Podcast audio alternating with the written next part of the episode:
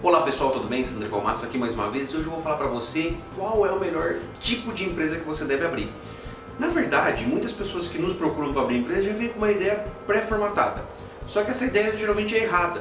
Ah, eu quero abrir um MEI, eu quero abrir um ME, ou eu quero abrir é, uma ME limitada. Não, eu quero abrir uma limitada, não uma ME. Há muita confusão nisso. Então fica comigo nesse vídeo, já dê seu like, compartilhe com quem você achar que tem que compartilhar esse vídeo mas fique aqui comigo que eu vou te explicar em detalhes cada coisa. A primeira coisa que você tem que definir numa empresa é o tipo jurídico.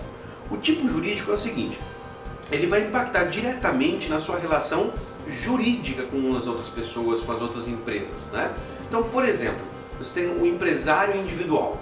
O microempreendedor individual, ele também é um empresário individual, é um tipo jurídico do qual o empresário individual faz parte e o microempreendedor individual também faz parte. Nesse tipo jurídico, a pessoa física e a pessoa jurídica se confundem, tá? O patrimônio das duas pessoas se confundem aí. Então, para efeitos jurídicos, vamos supor que você contrai uma dívida muito grande tributária. Você deixa de pagar impostos por anos e de repente, é, e é o que vai acontecer, a Receita Federal resolve na, entrar na justiça contra você para receber seus aqueles valores que você não pagou.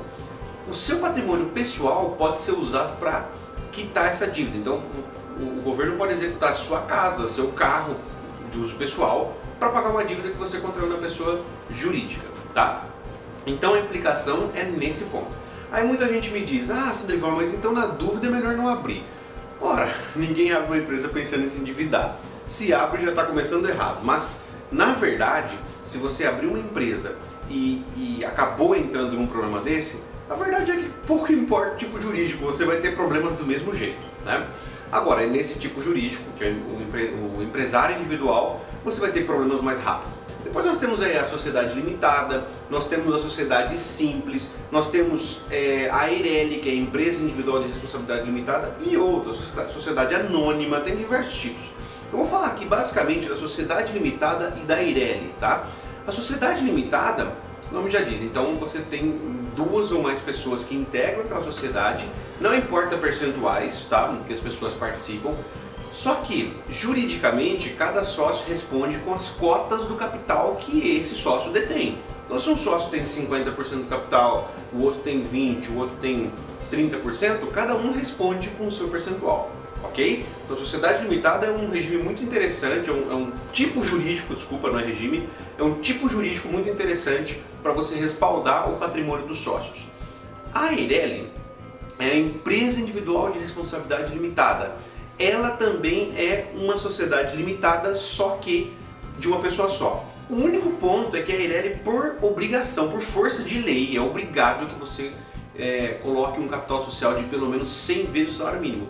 Então, muita atenção se você for abrir uma Eireli, porque embora é interessante e é de uma pessoa só, você tem que respeitar o capital social mínimo. Bom, então eu queria falar para você aqui a respeito desses tipos jurídicos. Aí depois tem o regime tributário. A empresa pode ser do simples nacional, pode ser do lucro presumido ou pode ser do uh, lucro real. Tá? São os três regimes tributários existentes no Brasil. Como é definido cada um? Fazendo um cálculo e um planejamento tributário de cada ano. Porque você só pode mudar de regime em janeiro de cada ano, tá certo? Então não abra, não comece no regime tributário errado. Porque se você ficar no regime tributário errado, você vai pagar imposto errado o ano todo. Imposto mais alto, desnecessariamente. Ok? Espero que você tenha gostado dessa dica. Se você não está inscrito no canal, se inscreve. Não deixe de se inscrever, ativa o sininho aí para você receber as notificações. Me acompanha lá no Instagram também, sempre coloco dicas lá rápidas coisas do dia a dia, que às vezes não dá tempo de gravar um vídeo, mas já coloco lá a dica para te ajudar também. Um grande abraço, nos vemos no próximo vídeo. Tchau, tchau.